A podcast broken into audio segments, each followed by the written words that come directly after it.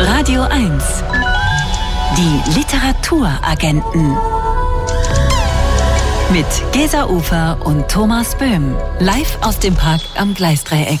Wird präsentiert von Spreequell Fruchtinade. So sieht's aus. Das Buch ist seit gut einem Monat draußen. Die offizielle Premiere läuft erst am 6. September. Aber wir dürfen heute Abend eine Art Sneak Preview machen, ein Vorglühen aufs Vorglühen sozusagen. Einen tosenden Applaus für Rasmus Engler und Jan Müller und ihren ersten Roman. Herzlich willkommen. Juhu! Eine ganze Stunde Zeit haben wir hier beim Radio 1 Parkfest, um uns unseren beiden Gästen zu widmen. Und wir haben hier von der Bühne einen ganz und gar erfreulichen Einblick, Anblick in alle Richtungen. Wie schön, dass Sie, dass ihr hier seid. Ja, und äh, wir müssen euch vielleicht gar nicht mehr so ganz lange vorstellen, aber ganz kurz vielleicht doch. Also Jan Müller, seit der Gründung von Tokotronic Bassist und äh, letztes Wochenende habt ihr erstmal hier die Columbia Halle gerockt, habt wirklich amtlich abgeliefert. Und ich hoffe, ja. Ihr habt, äh, du wurdest so schön intronisiert als der Mann, der nicht altern kann. Das ist verdammt wahr. Ähm, wir, wir werden ja eventuell heute Abend noch das Geheimnis rausleiern für dieses Nicht-Altern. Ist ja auch ein Mangel, wenn man es nicht kann. Naja. Nun denn, also ich finde jedenfalls, es ist ein sehr, sehr erfreulicher Anblick nach wie vor. Und außerdem bist du, bist du nach wie vor ähm, ja, äh, Mitmusikant in verschiedenen anderen Projekten. Äh, du bist außerdem Host eines grandiosen Podcasts, Reflektor, auch schon seit zwölf Jahren, habe ich gerade noch mal gelesen. Nein, das ist ein Recherchefehler. Oh, zwölf verdammt. Jahre, ich glaube seit drei Jahren. Ah, Aber seit drei Jahren. Drei mal drei ist neun, plus drei ist zwölf. Also ja, und wenn Sie diesen, diesen Podcast noch nicht kennen, hören Sie unbedingt rein. Also das ist wirklich jedes Mal eine ganz, ganz besondere persönliche Begegnung, auch mit vor allem anderen Musikerinnen, Musikern. Und ähm, jetzt dieses Mal, das erste Mal, dass du wirklich literarisch in Erscheinung trittst, war das wahrscheinlich doch ein völlig neues Paar Schuhe, oder? Ja, auf jeden Fall. Und ich bin sehr froh, dass ähm, wir das quasi im Team gemacht haben, Rasmus und ich. Und ähm, es war was Neues, aber schön, ähm, zeitaufwendig, aber sehr schön und gewinnbringend. Das Team ist ja nicht neu. Ihr beiden habt ja zusammen Bandprojekte wie Dirty Dishes oder Stoßtrupp Revival Duett. Wir werden später noch auf die Bedeutung von Bandnamen äh, zu sprechen können. Äh, kommen, äh, Rasmus, ähm, du hast allerdings schon für Fanzines, Zeitschriften geschrieben, Bücher rausgegeben. Wer von euch lässt sich das eigentlich herleiten? Wer von euch hatte die Idee, zusammen ein Buch zu machen? Interessanterweise ja keiner von uns beiden so wirklich. Ähm, respektive eigentlich, ja, die Idee stand irgendwie im Raume durchaus und es stand auch die Idee im Raume, vielleicht mal so gemeinsam durchlebte ähm, Zeiten mal aufzuschreiben. Aber tatsächlich kam der letzte Anstoß dann von außen. Ähm, da ist der von uns hochgelobte Daniel Wiechmann, einer der besten Literaturagenten der Erde, auf uns zugekommen und hat gefragt und äh, ja. Hat was gefragt? ob wir vielleicht mal kein, äh, ein Buch schreiben wollen. Und ähm, da wir zu, dieser, zu diesem Zeitpunkt durchaus mal wieder drüber nachgedacht haben, vielleicht irgendwas aufzuschreiben, kam uns das sehr gelegen. Also der Gott des Zufalls hat hier auch noch seine Finger im Spiel gehabt, auf jeden Fall. Ähm, ja, jetzt führt uns euer Buch direkt in die 90er Jahre. Euer Romanheld Albert Bremer. Das ist zwar eine ausgedachte Figur, aber der bringt schon, schon ganz schön viel mit von dem, was ihr beide erlebt habt und von dem, was wir, die wir hier sitzen oder viele von euch, viele von Ihnen wahrscheinlich auch so erlebt haben. Diese ja, verpeilte Zeit äh, nach der Schule in den frühen 20er Jahren mit großen Träumen ja, vielleicht so mehr oder weniger erfolgreichem Studium, Selbstfindungsprozess. Warum hattet ihr Lust, ausgerechnet in diese Zeit nochmal abzutauchen? Naja, der erste, unsere ersten Überlegungen äh, gründeten sich darauf, dass wir beide zusammen in einer WG gewohnt hatten. Da waren wir, glaube ich, auch. Ich war auch noch in den 20ern. Warst du schon in den 20ern? Beides knapp, glaube ich. Ja. Obwohl ich hatte noch die Eins im, äh, vor dem Komma, hätte ich jetzt fast gesagt. ähm, nee, ich, ja, weiß ich nicht mehr. Ja, aber im Allgemeinen, wir finden, dass diese Zeit äh, es ist interessant ist, diese Zeit zu beleuchten, weil sie in vielerlei Hinsicht anders war. Vielleicht auch im Hinsicht, ähm, wie das, du hast es eben angedeutet, wie, wie die Lebensfindung eines jungen Menschen sich gestaltet hat. Die scheint mir heutzutage, wenn ich es richtig sehe, sehr viel durchstrukturierter zu sein als damals. Und trotzdem gibt es auch Sachen, die sehr ähnlich sind. Also ich glaube, ganz Grundsätzliches wie die Liebe oder überhaupt so ein gewisser Drang ändert sich nie. Mhm, bevor wir gleich zu den zeitlosen Sachen kommen, noch mal ein bisschen zu den Details. Albert Bremer kommt nach Hamburg äh, und er kommt aus der Provinz, aus einem Kaff im Oberbergischen, das ihr Wehl genannt habt. Ich habe ja hoffentlich keinen Recherchefehler begangen, als ich das vergeblich auf der äh, Landkarte gesucht habe. Äh, das ist eine Reminiszenz an die Gegend deiner Kindheit, oder Rasmus? Ja, in der Tat. Also ich komme tatsächlich aus dem Oberbergischen, also rein zufällig komme ich da auch her wo der Protagonist aufgewachsen ist und ähm, die Stadt Wehl gibt es aber tatsächlich nicht. Was es sehr wohl gab, war das Programm Kino Smokey, was auch auftaucht. Und ja, dass der Protagonist dann irgendwann nach Hamburg kommt, ist halt die, ähm, sage ich mal, die, die, die, die, geografischen Übereinstimmungen sind vorhanden. Und die gibt es ja auch im Viertel des Romans, so wie das Viertel in echt ist und so aber es hat halt die Sachen ein bisschen einfacher gemacht. Gesa Ufer hat gerade schon gesagt, wenn man das Buch liest, dann findet man, dann äh, erinnert man sich an seine eigene äh, Jugendzeit. Und weil du jetzt gerade sagtest, Smokey, äh, bei uns gab es ein Programmkino am Oberhausener Hauptbahnhof und das warb immer damit Rauchen, Trinken, Filmgenuss. Das habe ich bis heute nicht vergessen. Schade. Ähm, dieses ähm, Wehl, das wird im Buch so schön beschrieben als ähm, eine kleine Stadt, die nichts bot, was junge Menschen interessierte, abgesehen vom Saufen. Äh, da ist Hamburg wirklich in den frühen 90ern eine ganz und gar andere Stadt. Hamburg war wahrscheinlich in diesen Jahren die Stadt überhaupt für junge, musikaffine Menschen.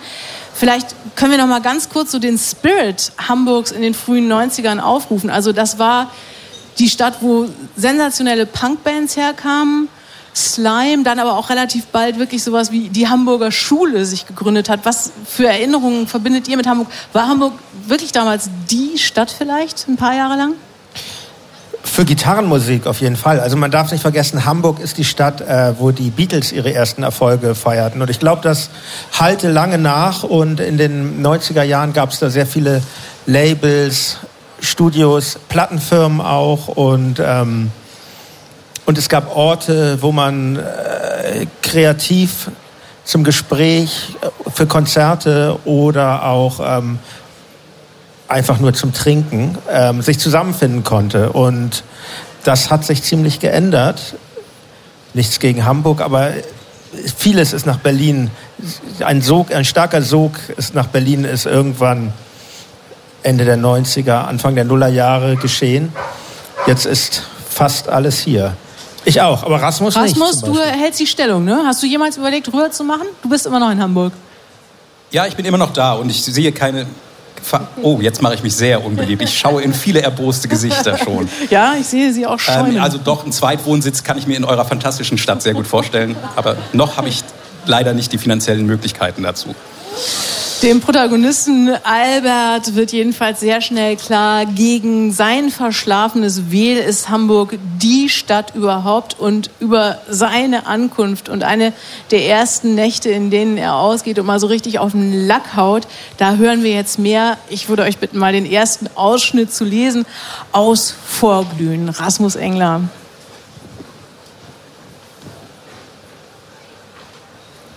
So, das ist noch etwas ungelenk. Ich blättere das erste Mal in meinem Leben mit Mikro in der Hand in Büchern. So, beginnen wir. Hamburg im Frühling 1994. Vor dem Werk B standen schon reichlich Leute und es regnete einen typischen Hamburger Kackregen.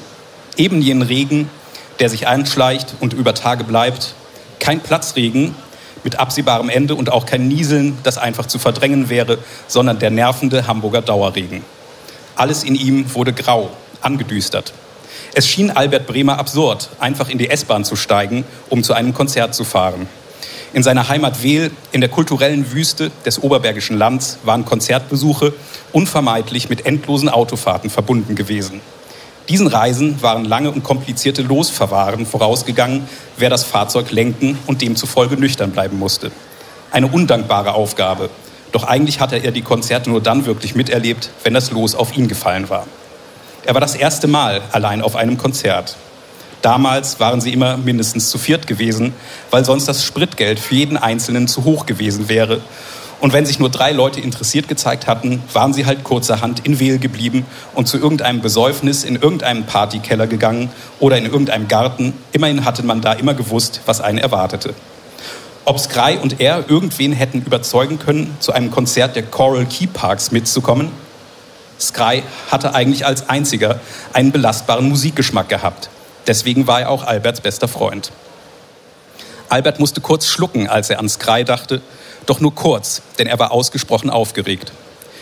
Die Typen um ihn herum waren eindeutig älter als er, kippten Dosenbier in sich hinein, trugen Shirts von ziemlich coolen oder ihm völlig unbekannten Bands und schienen sich genauso auf das Konzert zu freuen wie er selbst. Vereinzelt kam es zu Tumulten, erwachsene Männer tanzten Ringelreihen, warfen mit leeren Dosen oder brüllten einfach nur herum.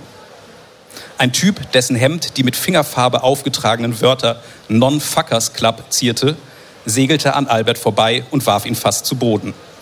Pardon, pardon, rief er grinsend und Albert grinste zurück. Kein Problem, alles richtig gemacht, dachte er. 20 Mark, sagte der Typ an der Kasse. Nicht unbedingt günstig, dachte Albert. Egal, das waren Legenden. Geiz galt jetzt nicht und außerdem war das Hamburg und nicht die Neues Box in Attendorn. Mit der Karte in der Hand stand er kurz unschlüssig vor dem Eingang, als ihm jemand auf die Schulter tippte. Albert, na, guten Abend. Albert drehte sich um und blickte in ein freundliches Gesicht unter wirren Haaren, ein angedeutetes Schielen. Klaus mit C. Sie waren sich vor einigen Tagen in der S-Bahn begegnet. Im letzten Moment war Klaus durch die sich schließende Tür gehüpft und Albert hatte zuerst gedacht, was für ein Idiot. Dann im nächsten Moment, hochinteressanter Stil. Klaus hatte eine rosa Skijacke getragen, Gummistiefel zu einer Jeans, die ähnlich zerfetzt war wie Alberts. Und auf der Skijacke hatte der gleiche Button geprangt, den auch Albert an seiner Jacke trug. Vier Buchstaben, weiß auf schwarzem Grund. Würm. Erkennungszeichen der Liebhaber der obskuren Ami-Band. Sie hatten Blicke gewechselt und Klaus hatte Würm gesagt. Sehr richtig, hatte Albert gedacht. Würm. Klaus Würm. Klaus mit C. Albert Würm, Albert mit A. Und schon war das Gespräch beendet. Die Fahrkarten bitte. Scheiße, hatte Klaus gezischt und sich Clowness verrenkt, um sich irgendwie in der Sitzgruppe zu verstecken. Das klappt nie, hatte Albert gedacht. Doch zwei der Kontrolleure waren genau in diesem Moment von einem besoffenen Penner drei Sitzgruppen entfernt aufgehalten worden. Der Typ hatte bis zu Albert gestunken. Ihr seid doch Betrüger, hatte der Penner gebrüllt. Die Kontrolleure waren ruhig geblieben. Ich bin ein Ehrenmann, ihr Kommunisten. Stasi raus! Dann war ihm seine Rotweinflasche auf den Boden gefallen und durch den Mittelgang fast bis zu Alberts Füßen gerollt. Als die Bahn die nächste Station erreicht hatte, war ihnen einer der Kontrolleure bedrohlich nahe gekommen. Doch als sich die Türen geöffnet hatten, war Klaus wie angestochen aufgesprungen und entwischt. Wir sehen uns, hatte er gebrüllt und Albert hatte gedacht, schade. Wie erfreulich, dachte Albert jetzt, nahezu oberbergisch. Da begegnete man ja auch immer denselben Gestalten, sobald sich etwas abseits der Schützenfeste tat. Auf den Schützenfesten selbst allerdings ebenfalls. Auch zum Heroinrock hier? Ja, ich wollte jetzt rein. Geht ja gleich los. Klaus winkte ab. Nee, die Vorband musst du verpassen. Donkey Kings, Hamburger Band, Muckerproleten. Ich glaube, die kennen den Besitzer. Schleimen sich überall ein.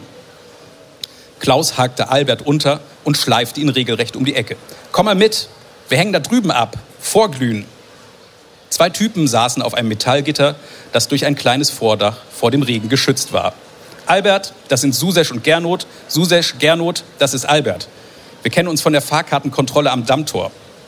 Immerhin wird man hier vorgestellt, dachte Albert. Susesch war sehr gut gebaut. Mit seinem gepflegten Schnurrbart, dem glänzend frisierten Haar und der edlen Lederjacke sah er aus wie aus dem Ei gepellt. Typen wie ihn hätte Albert nicht auf einem Konzert dieser Art vermutet. Gernot hingegen pflegte einen ähnlichen Stil wie Klaus, nur ein wenig schmuddeliger. Seine Brille war der Inbegriff eines Kassengestells. Aus einer Plastiktüte holte er vier Dosen Holsten und drückte auch Albert eine in die Hand. Prost und Hi! Susesch reichte Albert die Hand. Freut mich sehr. Der Typ mit dem Würm-Button. Klaus sagte, kannst du uns eben einen Gefallen tun? Du gehst kurz rein und lässt dir einen Stempel geben. Danach gehst du wieder raus. Aber bitte unbedingt bei der anderen Seite. Da ist noch ein Ausgang. Dann kommst du wieder hierher, okay? Ich halte dein Bier so lang. Kein Ding, sagte Albert. Aber warum? Siehst du dann. Bis gleich. Albert zeigte dem Türsteher seine Karte und ließ sich einen Stempel auf den Handrücken geben. Er sah sich kurz in der Halle um. Die Vorband war tatsächlich schauderhaft. Klaus hatte nicht zu viel versprochen. Der Laden war gut gefüllt, das Publikum war gut gelaunt und gut gekleidet.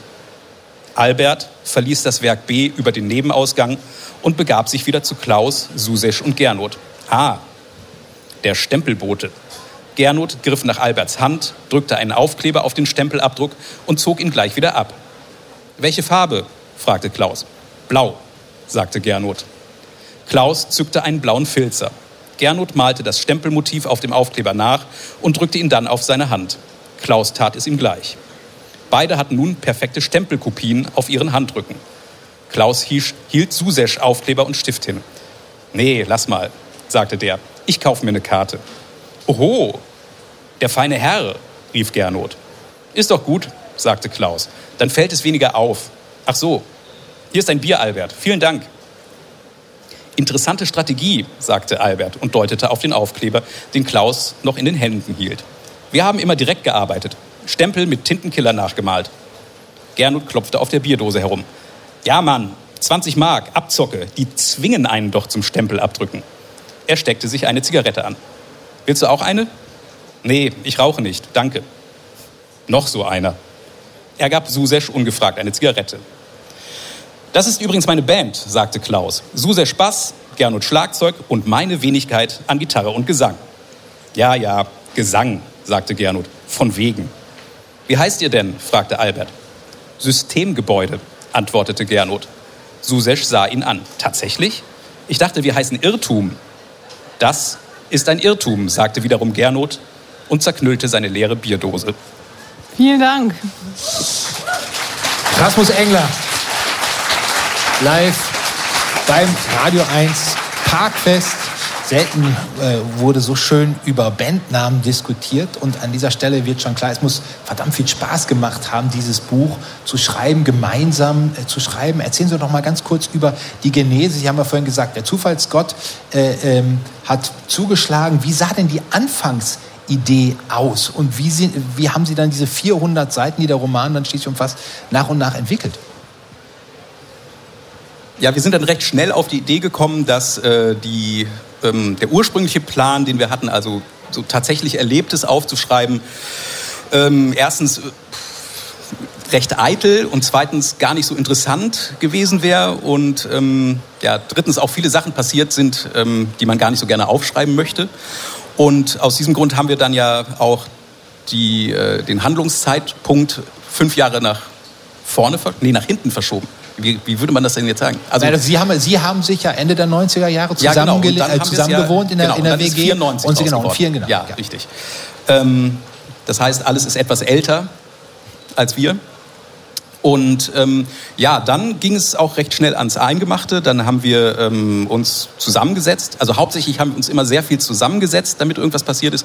Und haben ein Handlungsgerüst uns ausgedacht, haben uns die ähm, Figuren vorgenommen und einen Zeitrahmen gesetzt. Ja, und dann haben wir in diesen Zeitrahmen auch die Handlung gebaut und dann haben wir ganz äh, pragmatisch die Kapitel untereinander aufgeteilt, aufgeteilt und geschrieben. Ja. Ach so, das heißt, der eine hat ein Kapitel geschrieben, der andere ein anderes. Ja, ja. Ping-Pong. Ping-Pong, sensationell. Und dabei ist ja wirklich was rausgekommen, was, finde ich, extrem aus einem Guss ist. Also ganz erstaunlich. Wahrscheinlich hattet ihr dann aber auch noch mal jemanden, der das doch auch echt noch mal so ein bisschen geglättet hat am Ende, oder? Eigentlich, natürlich haben wir eine Lektorin. Mhm. Die Arbeit ist, glaube ich, auch nicht zu unterschätzen. Die Lektoren und Lektorinnen ähm, leisten. Aber wir haben eher auch selber viel ähm, gegenseitig dann noch mal gelesen und überarbeitet. Ja sodass die Sprachen sich angeglichen haben. Ich glaube, es ist auch einer der Vorteile, dass wir uns wirklich schon sehr lange kennen und ähm, einen ähnlichen Blick auf die Dinge haben, vielleicht auch einen ähnlichen Humor haben und ähnliche Sprache haben und so wirkt das dann nicht so, jetzt kommt ein Kapitel von dem einen und dann das ja. von dem anderen. Mhm. Hoffe ich zumindest. Weil wir selber wissen teilweise gar nicht mehr, wer was geschrieben hat. Echt? Ist wirklich ja. so. Das ist ja schon mal echt ein Qualitätsmerkmal. Wir können ja vielleicht noch mal ganz kurz ein bisschen erzählen, wie diese Geschichte weitergeht. Also diese Nacht wird sehr, sehr lang, sehr, sehr schmutzig. Es wird sehr, sehr viel getrunken. Ähm, und es ist eine Nacht, in der sich ja mit einem Schlag im Grunde die Lebensumstände von Albert radikal ändern. Ähm, er wird in dieser Nacht seine späteren WG-Kumpels und auch dann Bandmitglieder kennenlernen. Ähm, das ist eine sehr, sehr ausschweifende Zeit, die da jetzt beginnt, mit sehr, sehr viel Dosenbier, mit vielen sehr guten Bandproben, mit dem ersten Liebeskummer, aber auch mit den ersten Auseinandersetzungen. Ähm, Albert hat vorher noch nie in der Band gespielt, aber der merkt sehr schnell, dass er es extrem drauf hat. Und das führt aber doch auch in dieser bereits bestehenden Band zu ziemlich vielen Konflikten. Äh, kennt ihr das aus euren Banderfahrungen auch? So eine, ja, so, eine, so jemand Neues, der da reinkommt und irgendwie diese ganze Gemengelage komplett durcheinander bringt. Also bei Tokotronic zum Beispiel wirkt das ja sehr organisch, so das Kräfteverhältnis. Ja, also ich denke, eine Band, die, die ähm, wie soll ich das sagen, die, die Gruppendynamiken im Bands sind eigentlich sehr ungeklärt. Und ähm, wenn eine Band länger existiert, dann ähm, hat sich, glaube ich, aber erwiesen, dass diese Dynamiken irgendwie funktionieren. Und wenn dann jemand Neues dazukommt, dann ist natürlich dieses ganze ähm, zarte, gruppendynamische Konstrukt ähm, gefährdet und dann muss es neu geordnet werden. Und das passiert auch in, im Falle der Band mit den vielen Namen. Ich verrate jetzt nicht den endgültigen Namen unseres Romans. Und ähm, ja, Albert hat... Der Band den endgültigen Namen der Band, meinst du? Genau, den endgültigen, Entschuldigung, der Band. Ähm, Albert hat ein Talent für Musik, was er erst in Hamburg entdeckt, dann, was in ihm schlief. Mhm. Rasmus, wie siehst du das? Was sind deine Erfahrungen mit diesen Banddynamiken? Ich kenne es eher andersrum, dass ähm, Dynamiken sich in eine Richtung entwickeln, dass man Leute raushaben muss ja. und äh, dann Leute hinzukommen, die besser passen und also und diese ganze, dieses Konstrukt dann stabilisieren tatsächlich. Andersrum habe ich es noch nicht erlebt. Kommen wir mal vom Konflikt zu einer anderen Gefühlsgemengelage. Im Rolling Stone hieß es in der Kritik zu eurem Buch, das sei keine Mackerprosa, sondern ungemein gedankenvolle, ja zärtliche Elemente gäbe es darin und äh, ihr würdet ein regelrechtes Zeitkapselgefühl evozieren. Sehr viel Lob. Äh, habt ihr das auch so gesehen? Eine Zeitkapsel? Und wenn es eine Zeitkapsel ist, was wolltet ihr da alles reinstecken? Es gibt diese Zeitkapsel-Elemente auf jeden Fall. Zumindest in einigen Kapiteln und auch für uns selbst war es natürlich schön, sich unserer Vergangenheit nochmal zu vergegenwärtigen. Und ich finde, interessant ist zu zeigen, was war eigentlich anders vor, vor der Digitalisierung, weil der Roman spielt im, im Umbruch vor, es gab zumindest noch nicht weit verbreitet keine Handys und es gab kein Internet für den äh, normal Begabten und ähm, ja, das hat doch schon einiges, einiges verändert, die, die Digitalisierung in unserer Welt und ja, ich schön, was stand da, keine Mackerprosa oder keine so? Keine Mackerprosa. Ja, das finde ich natürlich sehr schön, weil, weil es ist ja schon so gewesen im Hamburg der 90er Jahre, dass es alles schon sehr von Männern dominiert war. Und im Musikgeschäft ist es ja heute noch teilweise so. Und es ändert sich da gerade einiges, aber da ist man natürlich auch vor ein Problem gestellt, weil man, wir wollten jetzt ja nicht die Geschichte umschreiben, sondern sie so darstellen, wie sie wirklich war. Mhm. Und wenn es dann nicht mackerhaft wirkt, dann ist es ja schön. Mhm. Kommen wir doch mal jetzt zu einem der zärtlichen äh, Elemente des äh, Romans. Wir lernen eine Frau kennen. Ähm, wir haben ja gerade gehört, Gesa hat darauf hingewiesen, es gibt Krach in der Band von Klaus mit C und mit äh, Albert. Ähm, Albert fliegt aus der WG und ähm, die sonst eigentlich sehr spröde Nachbarin, Frau Basak, äh, nimmt ihn auf und gewährt Albert äh, Asyl, kümmert sich um ihn, ähm, obwohl er ganz äh, schwer durchgefeiert hat, bis in alle Puppen schläft. Ich würde vorschlagen, wir hören jetzt mal die Szene äh, mit äh, Frau Basak. Es liest diesmal Jan Müller. Ja, danke schön. Ich versuche es mal. Vielleicht vorweg gesagt, solche Frauen wie Frau Basak, die gibt es tatsächlich viel auf St. Pauli, würde ich mal sagen. Wahrscheinlich sonst auch äh, in unserer Welt, in unserem Land, aber in St. Pauli ist das, glaube ich, häufiger gewesen. Warum? warum? Gibt's, äh, hast du dafür eine Theorie, warum es die gibt? Ja, da gab es, glaube ich, so eine gewisse ähm, proletarische Weisheit unter den älteren Menschen. Mhm. In Berlin-Mitte gibt es die jedenfalls nicht mehr. Da sind die alle schon lange weg gentrifiziert. Das kann man da, ganz klar festhalten. Da gibt es ja überhaupt keine älteren Menschen mehr. Außer uns bald vielleicht. so sieht's aus. Gut, ich fange mal an. Frau Basak steckte den Kopf herein und blickte Albert mit einer gewissen Suffisanz an. Willst du nicht mal frühstücken? Albert richtete sich halb auf. Wie spät ist es denn? Frau Basak machte einen Schritt in das Zimmer. Halb fünf. Und zwar nachmittags. Albert fragte lieber nicht danach, welcher Tag war. Sein Magen knurrte hörbar. Na, dann komm man in die Küche, wies Frau Basak ihn an. Albert überlegte, ob er sich in Unterhose durch die Wohnung der alten Dame bewegen konnte, entschied sich dann aber für seine Jeans. Im Flur roch es nach Hühnersuppe. Links neben der Küchentür, dort, wo sich im Flur seiner ehemaligen Wohngemeinschaft ein Porträt des Zukunftsministers Heinz Riesenhuber befand, hing in einem schmucklosen Goldrahmen ein Schwarz-Weiß-Foto, das eine jüngere Version von Frau Basak zwischen zwei Männern zeigte. Links ein Junger mit Entenschwanz in schwarzer Lederjacke, rechts ein älterer mit breitem Grinsen. Ausflug nach Kellinghusen, sagte Frau Basak. Links ist der Kersten, der ist da wohl so alt wie du jetzt. Und rechts der Erwin. Da war die kleine Familie Basak noch ganz beisammen. Albert sah, dass sich die Augen seiner Gastgeberin mit Tränen füllten. Der Kersten ist jetzt schon über 20 Jahre fort, drei Jahre nach seinem Vater. Sie straffte sich und zog Albert am Oberarm an den Küchentisch. Auf dem Gasherd, der genauso aussah wie der im Stockwerk darunter, stand ein riesiger Topf mit einem rot-blauen Muster. Frau Skrajkowski hatte in einen solchen Trumm immer ihre Silvesterbohle angerührt. Hühnersuppe, kalt aufgesetzt natürlich. Ich weiß ja nicht, was ihr getrieben habt, aber damit kommst du wieder zu Kräften. Albert ließ sich gerne zu einem zweiten und dritten Teller überreden. Dann fühlte er, wie er wieder schläfrig wurde. Wo wohl der Weltrekord im Dauerschlafen lag? Frau Basak lächelte und schob ihm eine kleine Porzellanschüssel mit bunten Würfeln hin. Hamburger Speck. Du kommst doch aus Süddeutschland. Das höre ich ja. Kennst du Hamburger Speck?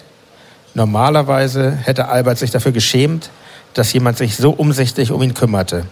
Aber die Art, wie Frau Basak mit spitzen S Speck aussprach, und die seltsam surreale Atmosphäre in dieser Wohnung, dieser gut geheizten Zeitkapsel, riefen in ihm ein Gefühl tiefer Ruhe hervor. Er nahm einen der zuckrigen Quader und zerdrückte ihn zwischen Zunge und Gaumen. Leg dich mal wieder hin. Hast ja alle Zeit der Welt, sagte Frau Basak freundlich. Dankbar verzog Albert sich in Kerstens Zimmer. Alle Zeit der Welt, dachte er. Herr Bismarck stand in dem Zimmer, das genau unter jenem lag, in dem er sich nun befand. Der staubige Stoffschlumpf hatte tatsächlich alle Zeit der Welt. Aber nutzte er sie nicht? Oder vielleicht doch? Albert schlief ein. Tags darauf fühlte er sich zumindest nicht mehr so, als hätte ihn ein Traktor überrollt. Er zog die schweren Vorhänge auf und sah sich im Zimmer um. Auf dem kleinen Schreibtisch rechts an der Wand stand, ein, stand auf einem Häkeldeckchen ein ovaler Bilderrahmen mit einem Foto, das die drei Basaks zeigte und offenbar bei demselben Ausflug aufgenommen worden war wie das Bild, das im Flur hing. Alle drei lachten. Neben einem halbleeren Bücherregal lehnte ein Gitarrenkoffer. Erstaunlich, dachte Albert. In der Küche stand Frau Basak im Morgenmantel am Herd. Guten Morgen, Albert. Kaffee? Gerne, sagte Albert. Ist das eigentlich ein Gitarrenkoffer in meinem, äh, in Kerstens Zimmer? Frau Basacks Blick erhellte sich. Sicher das. Das ist die Guitare vom Kersten. Spielst du auch?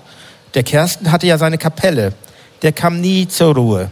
Erst Fernfahrer, dann im Petrolhafen. Aber die Musikband hat er immer gehabt. Ich hab's nie übers Herz gebracht, sie wegzugeben. Nur den Lautsprecher, den hat der Verni von seiner Kapelle mal abgeholt. Der ruft sogar heute noch manchmal an. Albert setzte sich mit dem Rücken zum Küchenfenster und sie goss ihm eine Tasse Kaffee ein. Zucker und Milch standen in kleinen Porzellangefäßen in der Mitte des Tisches. Ach, er trinkt schwarz, wie der Kersten. Schau dir die Guitare ruhig an. Ich freue mich, wenn sie mal wieder einer spielt. Guitare, dachte Albert, wie Jatz. Was Toni wohl gerade machte, ob er ihn bereits vergessen hatte? Frau Basak nahm zwei Löffel Zucker und rührte um. Keine Milch, dachte Albert. Der Kersten hat seine Rock'n'Roll geliebt. Für den Erwin und mich war das ja nur Getöse. Aber das waren alles anständige Jungs. Brauchst nicht zu glauben, dass wir da Vorbehalte hatten. Albert schüttelte den Kopf. Das glaube ich bestimmt nicht, Frau Basak. Den Freiheitsdrang hatte der Junge vom Erwin. Der Erwin ist ja lang zur See gefahren. Fast wie im Film. Sie zeigte auf eine kleine Holzfigur, die mit gleichgültigem Gesicht auf dem Küchentisch stand. Den Kerl hat mir der Erwin mal mitgebracht, damit er auf mich aufpasst, wenn er unterwegs ist.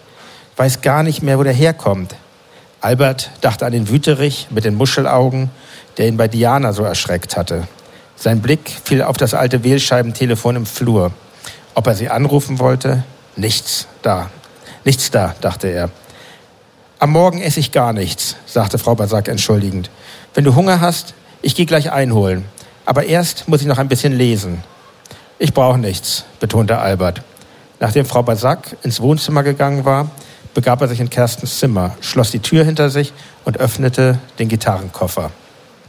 Das Instrument, das Kersten offenbar sehr gut gepflegt hatte, sah aus wie die Gitarren auf den 60s-Singles aus der Sammlung von Skys Vater – wieder überfiel ihn dieses Zeitkapselgefühl. Arnold Heuer, äh, Entschuldigung, Albert betrachtete die Kopfplatte der halbakustischen Gitarre. Arnold Heuer, Herr im Frack. Er nickte ehrfürchtig, als er das Instrument in die Hand nahm. Den sorgfältig eingerollten, etwas mürben Gurt nahm er ebenfalls aus dem Koffer. Das altertümliche Kabel ließ er liegen. Unter der Gitarre fand er ein Stück Papier. Er faltete es auseinander. Der vergilbte Werbezettel zeigte vier freundlich lächelnde junge Herren unter der Überschrift Die Tallyman und darunter ein wenig kleiner Twist Rock'n'Roll von der Waterkant. Der Typ links sah ein wenig wie Klaus aus und Kersten hatte denselben traurigen Glanz in den Augen wie auf den anderen Fotos, die Albert von ihm gesehen hatte. Wie jemand, der zu viel von dem hört, was um ihn herum geschieht, dachte Albert. Er befestigte den Gurt an der Gitarre, hängte sie sich um und spielte einen C-Dur-Akkord. Sie war weniger verstimmt als erwartet. Nachdem er sie notdürftig nach Gehör gestimmt hatte, versuchte er, die Akkorde von Freak Scene zusammenzubekommen, die er angeblich sturztrunken in der WG gespielt hatte. Dann ging er mit der umgehängten Gitarre ins Wohnzimmer, wo Frau Balzac mit Lesebrille auf dem Sofa saß. Wieder überkam ihn ein Anflug schlechten Gewissens, weil er so nassforsch mit Kerstens Gitarre durch die Wohnung lief, aber sie schien sich ehrlich darüber zu freuen. Auf dem Plattenspieler drehte sich eine Single. Freddie Quinn sang Du musst alles vergessen, was du einst besessen, amigo. Die Worte Eieiei, Eieiei, Eieiei, das ist längst vorbei, begleitete Albert mit einigen zaghaften Tönen. Ein richtiger Musikant, rief Frau Basak. Albert tänzelte ein wenig im Türrahmen und umdudelte Freddys Gejodel. Als nächstes legte Frau Basak Trumpf ist die Seele vom Spiel auf. Zum Weiterreizen fehlen leider mir die Asse, stellte Freddy munter fest. Und während Albert auch hier ein paar Akkorde mitspielte, dachte er daran, dass Skrei und Weißhausen im Oberbergischen noch immer jeden Dienstag ihre Skatrunde abhielten. Er musste sich wirklich mal wieder zu Hause melden. Frau Basak trommelte mit den Fingern auf der Lehne des Sofas. Bei dir ist die Guitare wirklich in guten Händen, stellte sie fest. Vielen Dank. live vom Radio 1 Parkfest. Wir hörten Jan Müller mit einem Auszug aus dem Roman Vorglühen, dem Roman, den er zusammen mit Rasmus Engler geschrieben hat. Und wir hörten, dass Jan Müller gebürtiger Hamburger ist. Er trifft den Sound von Hamburger Speck perfekt. Und wo wir bei Sounds sind, ähm, Sie haben ja vorhin, vorhin, schon erklärt, Sie haben sozusagen äh, die Kapitel hin und her, einer geschrieben, der andere dann äh, überarbeitet und so weiter und so weiter. Nichtsdestotrotz, ähm, welchen Sound haben Sie sich eigentlich vorgestellt für den Roman? Hatten Sie da eine ähnliche Idee wie beim Songschreiben? Spielte das sozusagen der sprachliche Sound für, für das Schreiben überhaupt eine Rolle? Glaube, also wir haben erst wirklich mit vielen Zetteln und Karten die Charaktere entworfen, also Albert, seine Freunde und alle, die sich da so rumtummeln im Buch. Und als wir die fertig hatten, war eigentlich der Sound für uns der Sound, den diese Leute sprechen zumindest, ähm, relativ klar, weil das eine Sprache ist, an die wir uns auch selber erinnern können. Und ähm, ich sag mal, der Sound des Erzählers, das hat uns schon ein bisschen mehr Mühe gekostet, aber das ist dann halt die Arbeit, das zu erkunden. Und ähm, das ist ja auch schön, dass wir es in Gesprächen zusammen machen konnten dann. Ja, es ist auch wirklich nur der Sound der Sprache. Das sind ja auch ganz viele großartige Reminiszenzen einfach an diese Zeit. Also es ist, dass die da allen Ernstes Mac 2 saufen, also ein Getränk, das ich original seit, ich glaube, 30 Jahren nicht mehr erinnert habe. So ein, was war das? Limo Alsterwasser im Grunde, ne? Limo mit Bier. Das war, ja, das war so ein ganz schwaches äh, Radler, sagt man ja, hier, glaube ich. Aus genau. dem Hause Schweppes, ohne jetzt Schleichwerbung oh, machen nein, zu wollen. Genau. Das Aber das gab es schon, ne? da, gab's schon damals nicht mehr im Jahr 94, als der Roman spielte. Okay.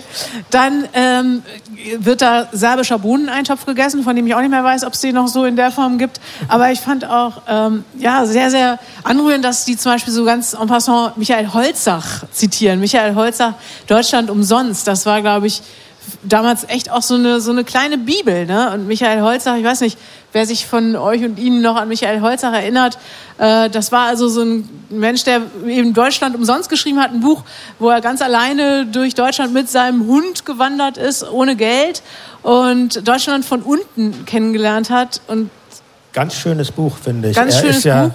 Er ist ja ertrunken, als er versucht hat, seinen Hund zu retten. Aber ich glaube, der Hund hat überlebt. Der Hund hat überlegt, er ist in der Emscher ertrunken. Ein völlig sinnloser Tod beim Rettungsversuch, eben diesen Hund zu retten. Ähm, wenn wir noch mal zu den Figuren kommen. Äh, wir haben schon ein bisschen gesprochen äh, über die Rolle der weiblichen Teilnehmer damals in dieser Zeit. Und ähm, glücklicherweise interessiert sich ja eine sehr, sehr tolle junge Frau für Albert, nämlich die Verkäuferin in einem Comicshop, Diana. Äh, die ist eine der wenigen coolen Frauen, die eben nicht zu diesem Musikerkosmos gehört, die aber schon über ihr Band-T-Shirt doch als musikaffin wenigstens auszumachen ist. Ähm, was für ein Style war das damals der richtige? Also da gab es ja wirklich so ganz, ganz feste Codes. Sie hat ein T-Shirt Fields of the Nephilim, also so eine ja, Dark, Dark Band damals. Ne? Ähm, was für Styles gab es noch? Also woran konnte man vor allen Dingen coole weibliche Teilnehmer erkennen? Also ich würde sagen, die Codes waren sehr eng in den jeweiligen Szenen. Also irgendwie eine falsche Band genannt und schon war man, ähm, hatte man einen großen Fehler begangen und das ist, glaube ich, so ein Zeichen äh, dafür, was für eine Person die Diana eben ist. Die schert sich darum nicht so sehr und ähm, das wollten wir, glaube ich, damit deutlich machen. Ja, aber apropos enge Codes. Wer von den, Ihnen beiden hatte denn die Idee, Freddie Quinn also äh, ähm, ins Buch aufzunehmen? Ähm, wir haben ja gerade gehört, Albert hat ja richtig, der findet ja richtig den Geschmack an der Musik von Freddie, äh, Freddie Quinn, vermittelt durch Frau Basak.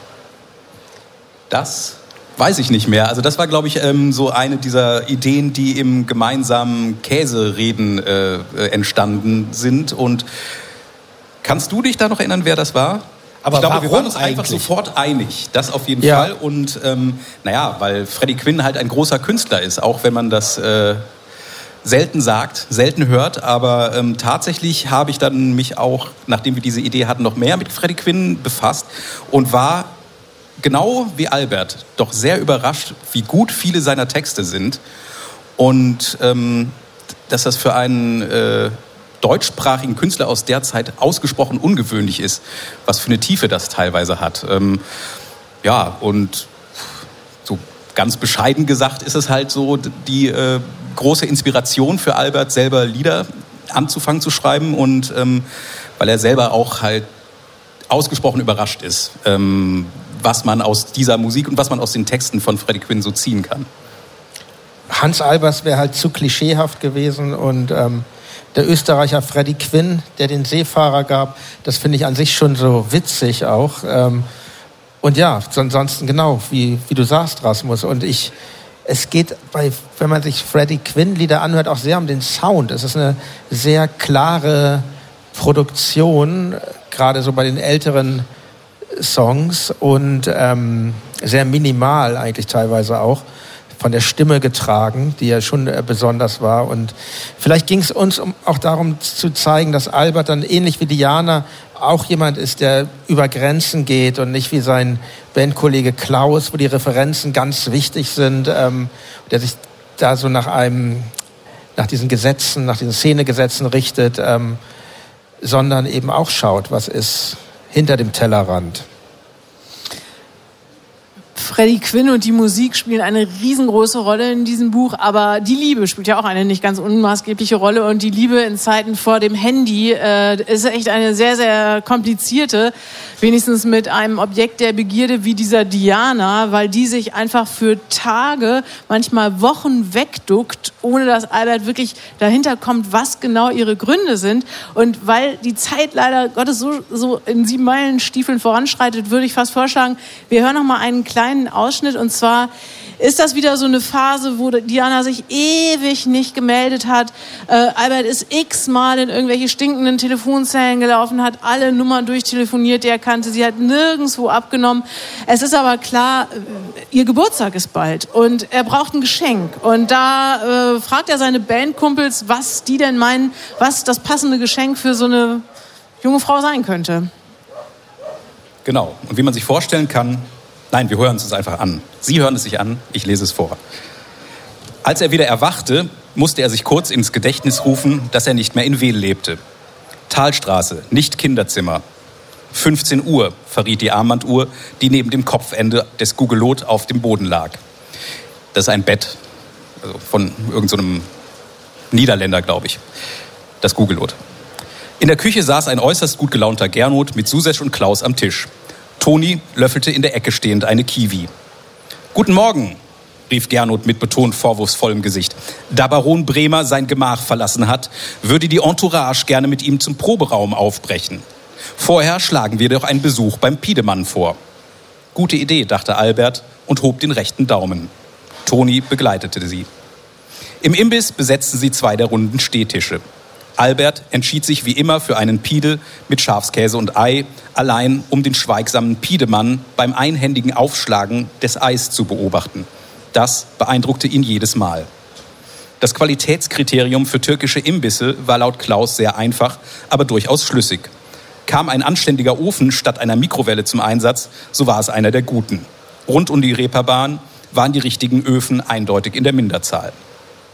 Gernot schaufelte sich drei Teelöffel des roten Plutoniumpulvers über seinen Döner. Toni hingegen hatte sich mit, der, mit Hinweis auf Trennkost, aber nach meinen Regeln, einen Milchreis bestellt. Klaus einen Pide. Wenigstens eine Gemeinsamkeit, dachte Albert. Sagt mal, ist der Marco Weber eigentlich wirklich so verantwortungslos? fragte er.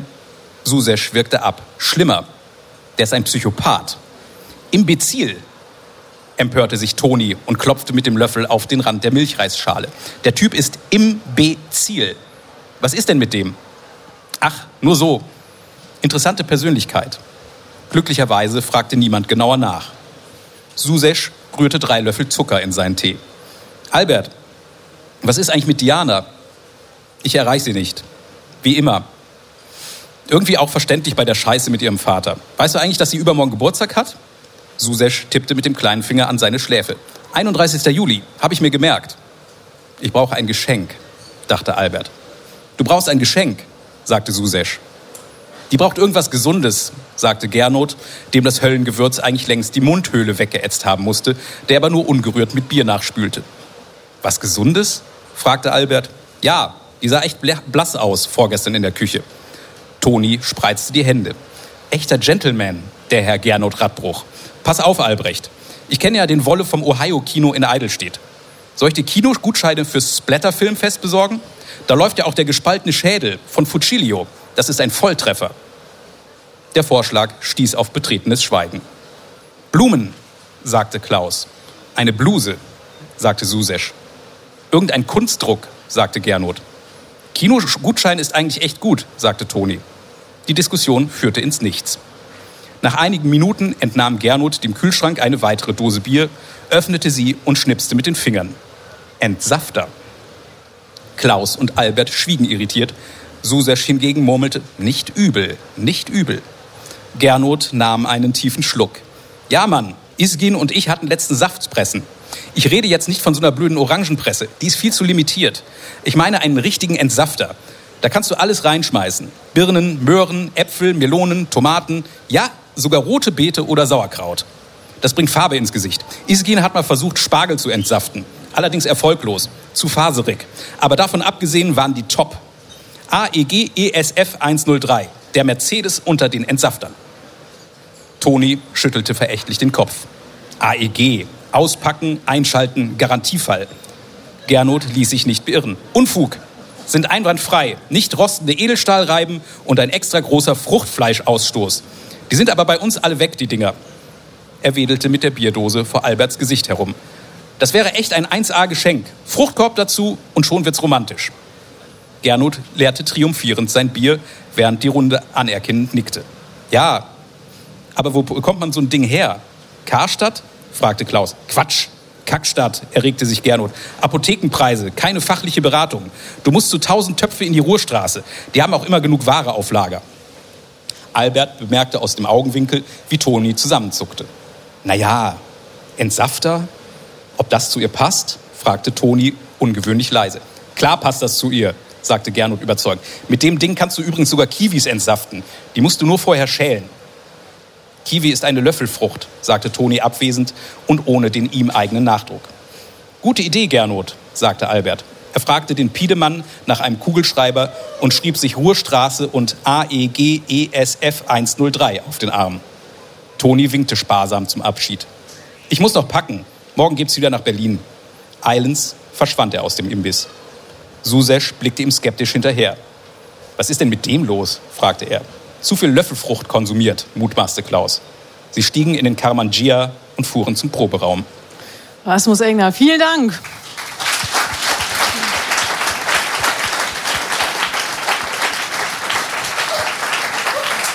Bei der Geschichte mit dem Saft, da musste ich denken an einen ganz, ganz tollen Film, den es äh, noch im Netz gibt, bei YouTube zu sehen. So jung kommen wir nicht mehr zusammen. Das ist ein Dokumentarfilm von Jutta, äh, nee, von Vera Vogt. Richtig, ja. Vera Vogt, der ist äh, 2001 gemacht und das ist ein wirklich toller Film, den ich Ihnen allen nur empfehlen kann. Und da spielst du, Jan, eine Rolle. Und zwar ist das ein Porträt von dir und drei Freunden, äh, die ihr im Jahr 2001 begleitet wird. Aber es ist immer auch ein Rückblick auf das Jahr ja, 94, glaube ich.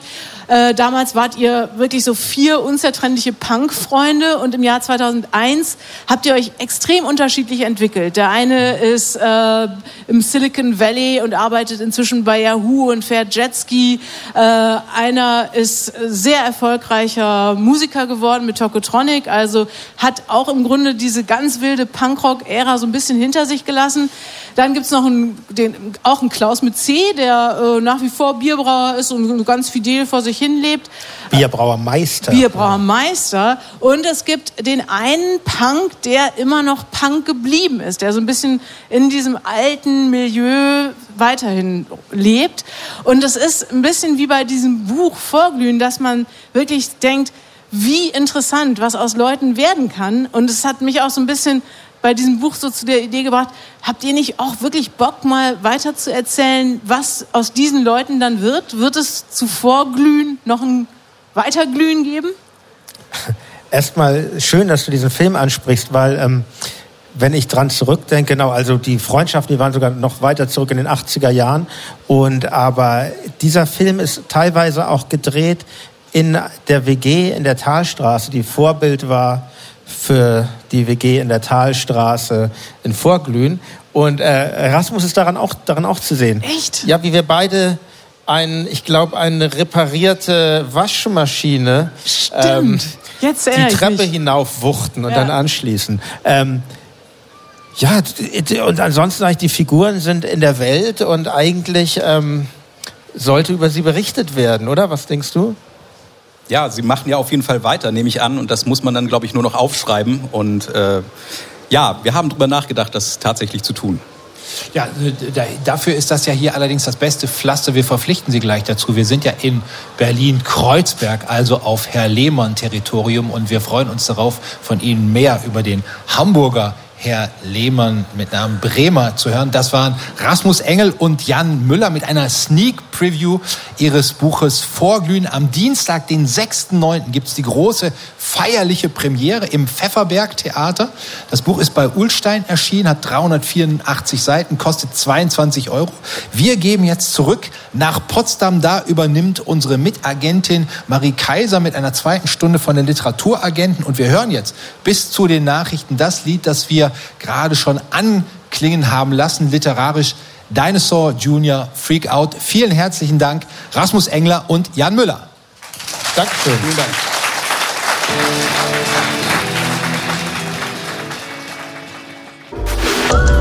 Radio 1. Die Literaturagenten. Mit Marie Kaiser.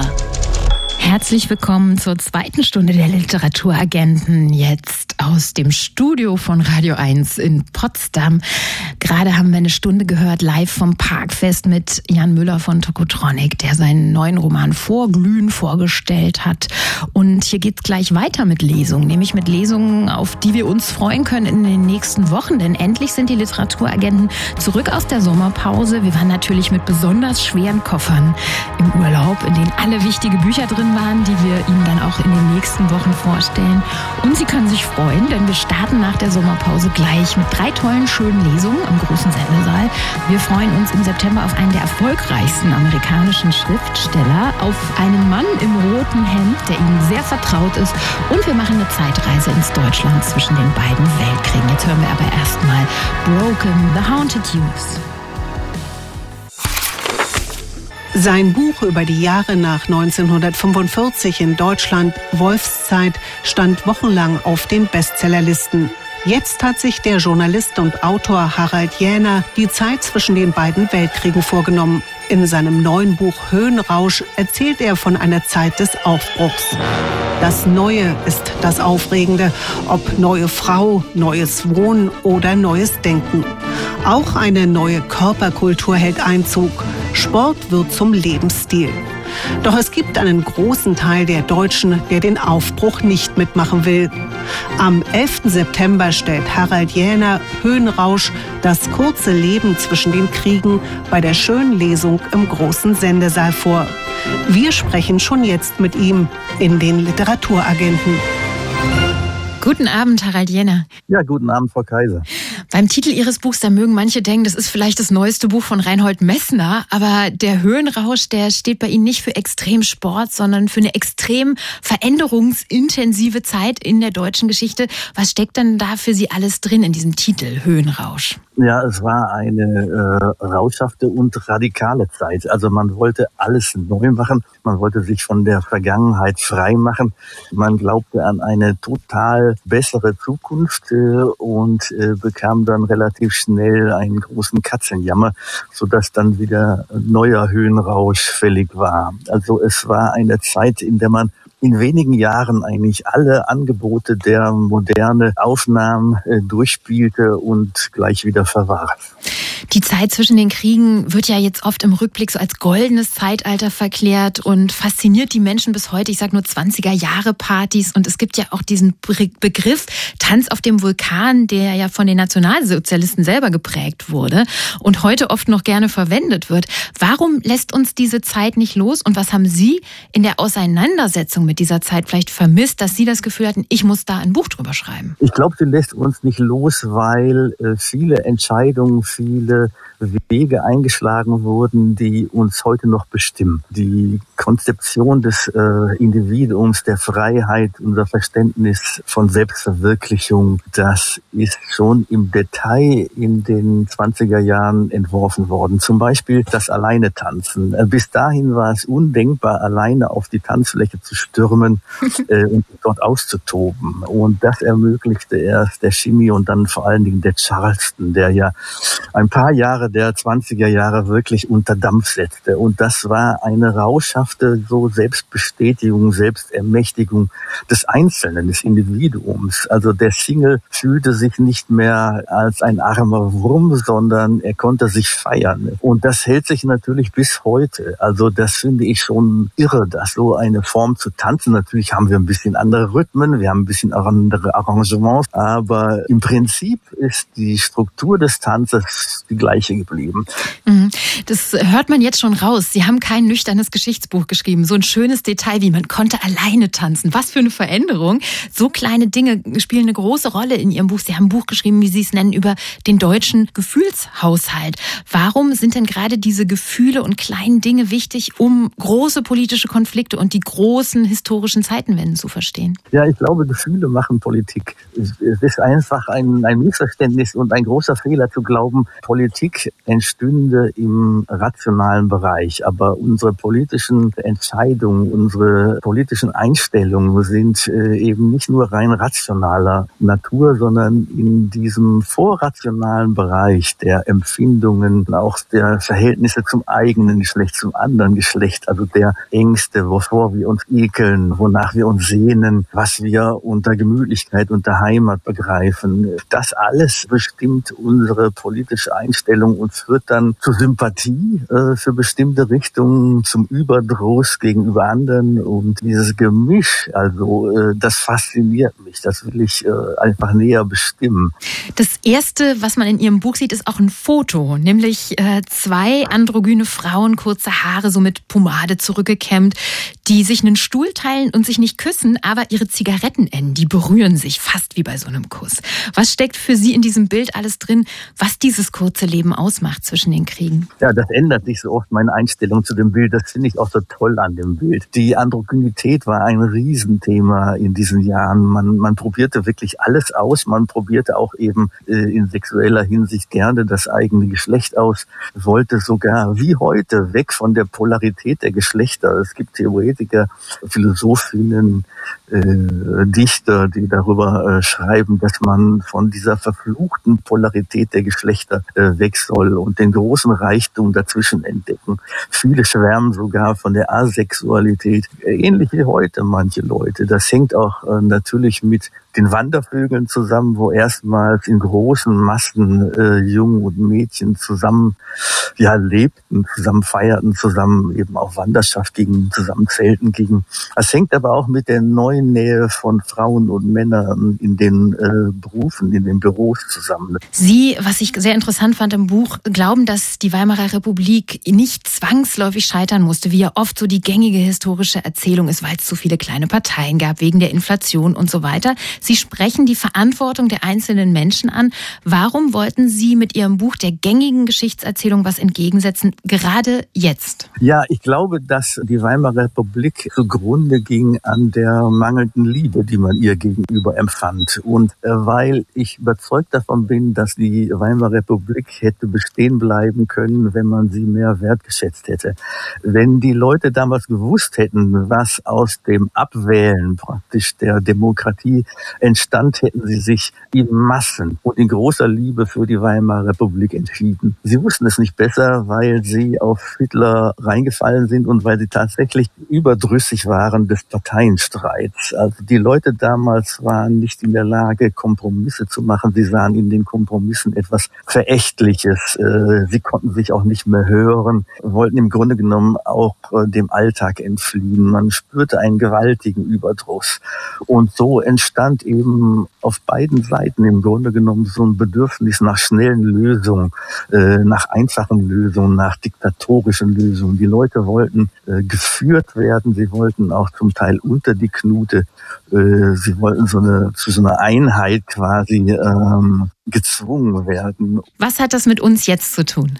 Wir haben natürlich eine andere Situation, aber was ähnlich ist, äh, ist äh, der Überdruss aneinander. Vor allen Dingen natürlich den gegenüber, die eine andere Meinung haben. Also ich sehe die mangelnde Bereitschaft, anderen zumindestens ihm zu unterstellen, dass er auch etwas Gutes will, etwas ähnlich Gutes wie wir wollen. Stattdessen sehen wir immer nur im anderen die fieseste Absicht. Und ähm, das ist, glaube ich, ein Kommunikationsverhalten, was für eine Demokratie unmöglich ist, was auf Dauer wirklich äh, brandgefährlich ist. Man muss da, glaube ich, dazu kommen, dass man dem anderen zumindest Positives unterstellt, dann wird die Möglichkeit, sich zu verstehen und die Bereitschaft zuzuhören auch schon wesentlich besser. Höhenrausch, das kurze Leben zwischen den Kriegen, das ist im Verlag Rowold Berlin erschienen. 480 Seiten kosten 28 Euro und Sie können, wenn Sie wollen, bei der Buchpremiere dabei sein. Am 11. September ab 18 Uhr stellt Harald Jener Höhenrausch bei der schönen Lesung im großen Sendesaal des RBB vor. Radio 1 Literaturagentin Gesa Ufer moderiert den Abend und die Tickets können Sie jetzt schon kaufen für 13 ermäßigt 12 Euro.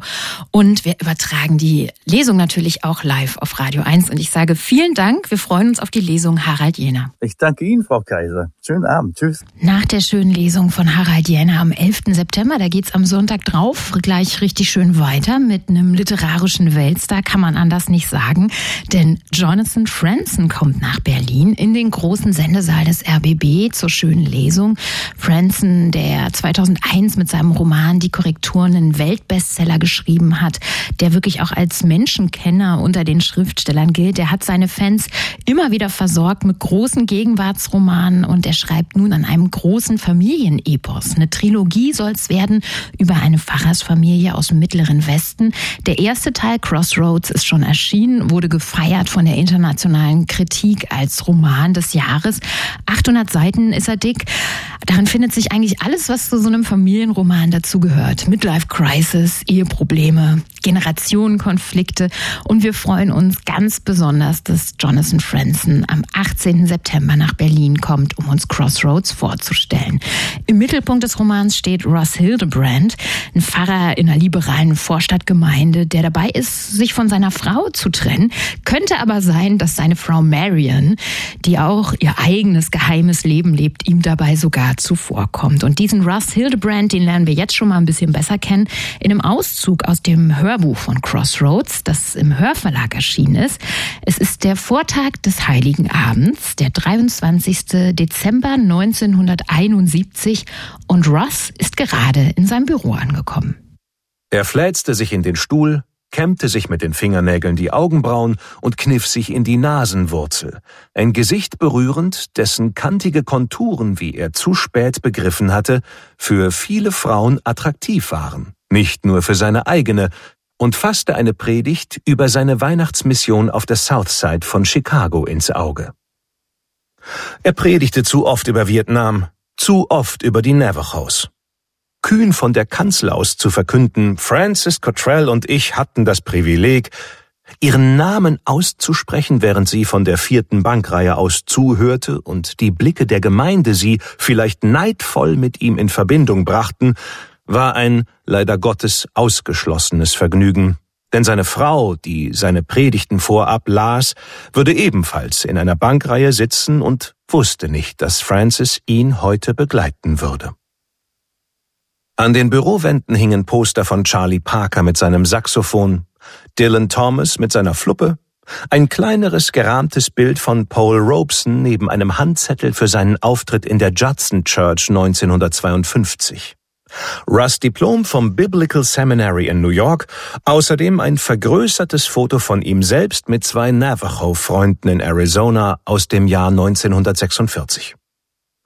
Vor zehn Jahren, als er die Stelle des zweiten Pfarrers in New Prospect angetreten hatte, waren diese mit bedacht gewählten Identitätsbekundungen bei den Teenagern, deren religiöse Entwicklung zu begleiten Teil seiner Aufgabenbeschreibung gewesen war, noch gut angekommen. Doch für die Jugendlichen, die jetzt mit ihren Schlag- und Latzhosen und Stirnbändern die Kirchenflure bevölkerten, waren sie bloß Zeichen der Gestrigkeit.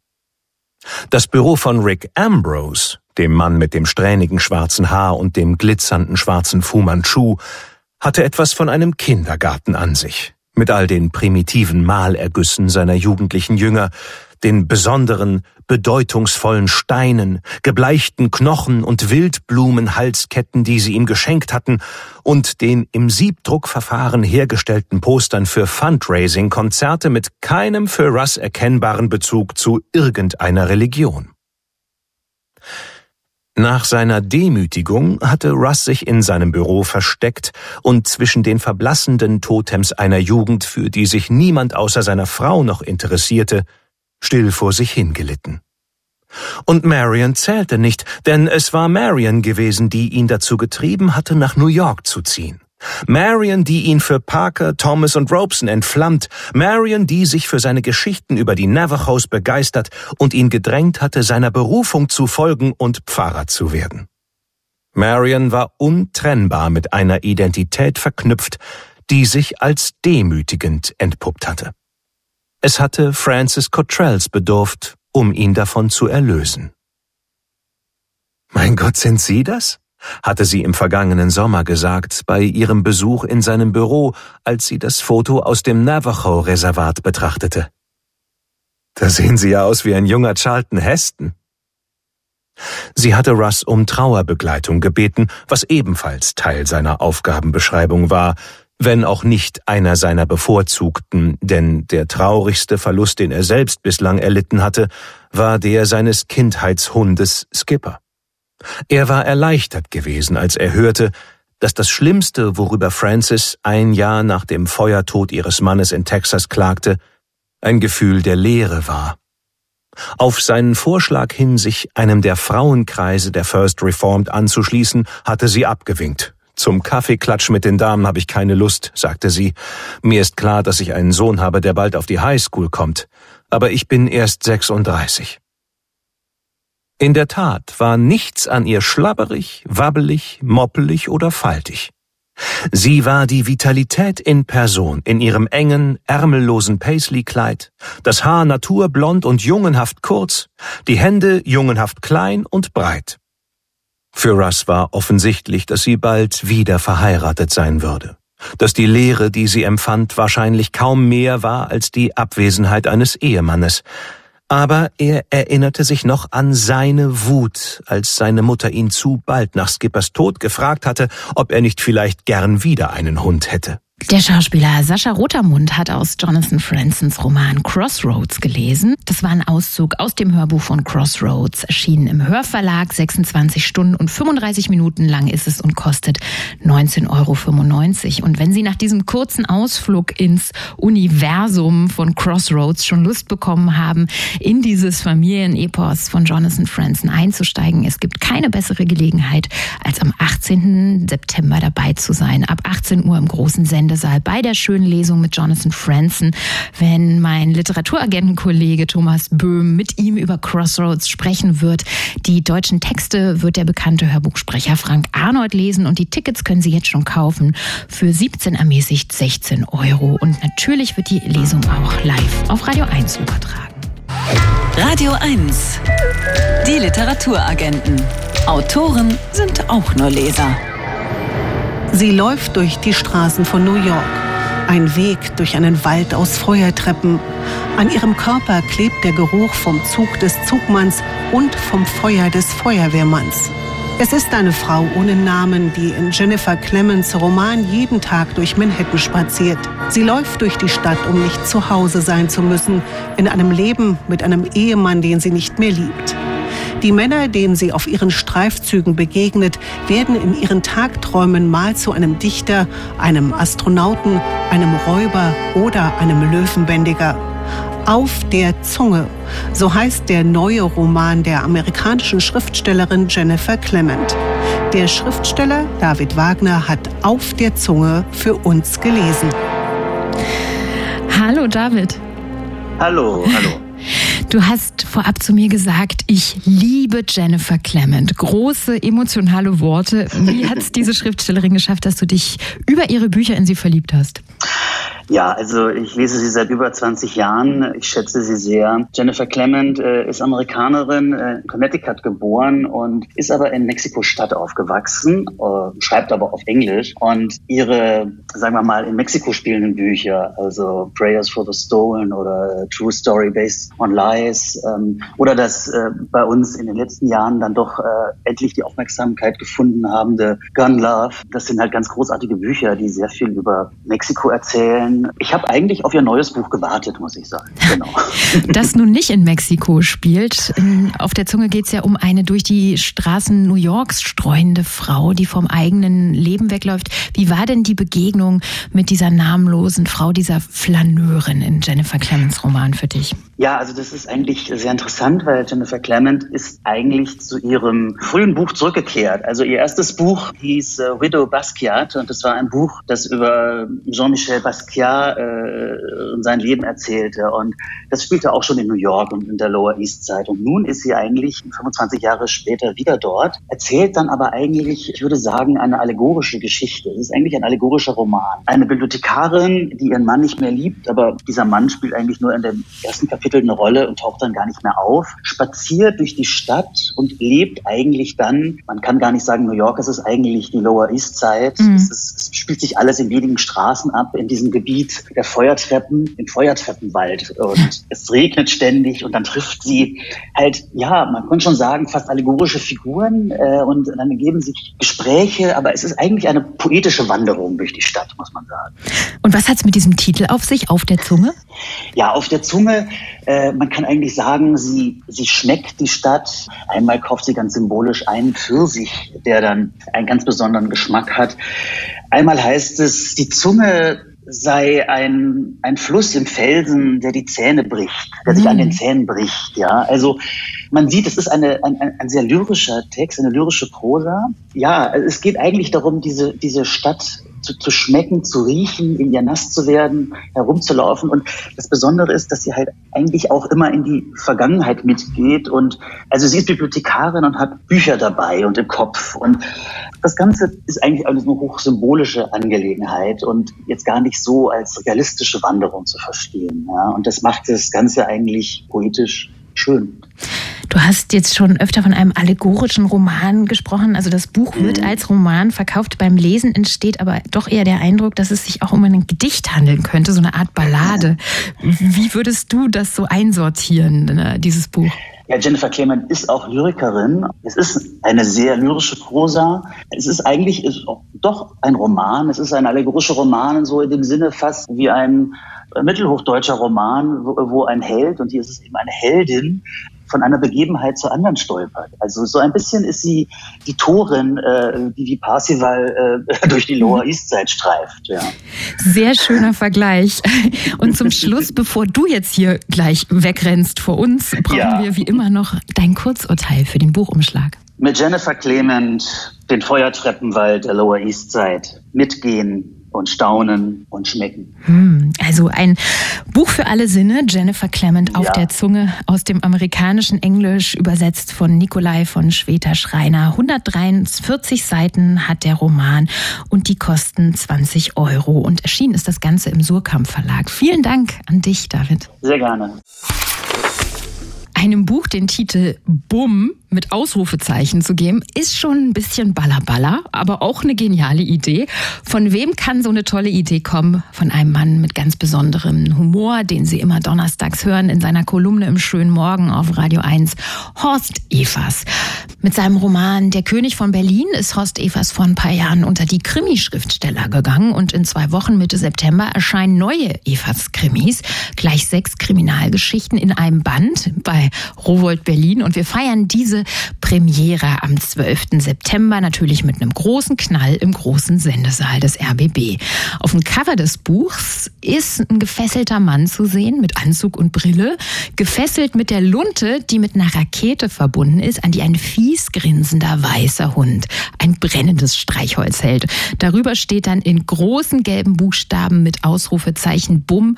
Wirklich sensationell der Buchtitel. Jeder wollte doch schon mal zum Buchladen gehen und sagen, einmal Bumm Bumm bitte. Ich habe Horst Evers gefragt, wie er auf diesen schönen lautmalerischen Titel gekommen ist. Ja, tatsächlich ist es so, dass Bumm einer der Titel der sechs Geschichten in diesem Buch ist, die mehr oder weniger mit einer Explosion beginnt. Und daraufhin ist es dann so, dass die Geschichte sich quasi wie ein Universum nach dem Urknall eben immer weiter und weiter ausbreitet, ihre Kreise zieht, bis sie schließlich wirklich sehr, sehr groß, fast schon gigantisch wird. Aber es ist auch so, dass Bumm schon immer eins meiner Lieblingsworte der deutschen Sprache war. Ich mag das Wort total gerne. Ich finde das sehr kurz, sehr prägnant, sehr hübsch. Es hat Rhythmus und deshalb auch immer schon hatte ich mit dem Gedanken gespielt, das vielleicht mal als Titel eines Buches zu würdigen. Wenn es ums Krimi-Schreiben geht, ist Horst Evers zum Serientäter geworden. Ich wollte von ihm wissen, warum es ihm so viel Spaß macht, Krimis zu schreiben, dass er offenbar gar nicht mehr aufhören kann damit. Na, ein Krimi, so wie ich ihn mag, ist für mich in erster Linie immer eigentlich ein großes Rätsel. Da habe ich riesigen großen Spaß dran. Diesmal ist es eben so schön, dass es halt sechs Geschichten sind. Jeder hat ihr eigenes großes Rätsel, ihre eigene große Geschichte, die sie erzählt, aber alle zusammen erzählen dann nochmal eine noch etwas größere Geschichte, die sich nach und nach entwickelt und was, so hoffe ich doch sehr, am Ende dann eben auch eine wirkliche Überraschung birgt und auch dadurch irgendwie eine Freude. In einer der sechs Rätselgeschichten im Buch, da kommt ein Krimi-Autor vor, der verdächtigt wird, seinen Nachbarn mit einem Korkenzieher ermordet zu haben. Als ich das gesehen habe, da musste ich Horst Evers natürlich fragen, wie oft er selber schon drüber nachgedacht hat, seine Nachbarn oder Nachbarinnen zu ermorden. Ich habe wirklich noch nie mit dem Gedanken gespielt, einen Nachbarn zu ermorden. Das müsste ich jetzt allein schon deshalb sagen, weil ja womöglich auch meine Nachbarn jetzt mithören und um die zu beruhigen. Jetzt tatsächlich habe ich dafür überhaupt gar keinen Grund, mir solcherlei Gedanken im Moment zu machen. Das verspreche ich echt. Na, dann können wir ja alle beruhigt sein. Also ich würde den Nachbarn und Nachbarinnen von Horst Evers trotzdem empfehlen, sich Bumm lieber durchzulesen, wenn der Band dann Mitte September erscheint. Sicher ist sicher oder einfach direkt zur schönen Lesung kommen in den großen Sendesaal des RBB zur Buchpremiere von Bumm am 12. September. Das ist ein Montag. Los geht's um 19 Uhr. Tickets können Sie sich jetzt schon sichern. Die kosten 13, ermäßigt 11 Euro. Das war's auch schon wieder von uns Literaturagenten. Ich hoffe, Sie freuen sich, genau wie wir, schon auf die vielen schönen Lesungen im großen Sendesaal. Falls Sie sich gleich alles schön in den Kalender schreiben wollen, damit Sie keine verpassen, eine Übersicht über alle schönen Lesungen finden Sie natürlich auf radio1.de. Hier an dieser Stelle übernimmt jetzt der König persönlich mit der Kings Hour. Ich sag Tschüss, machen Sie es gut.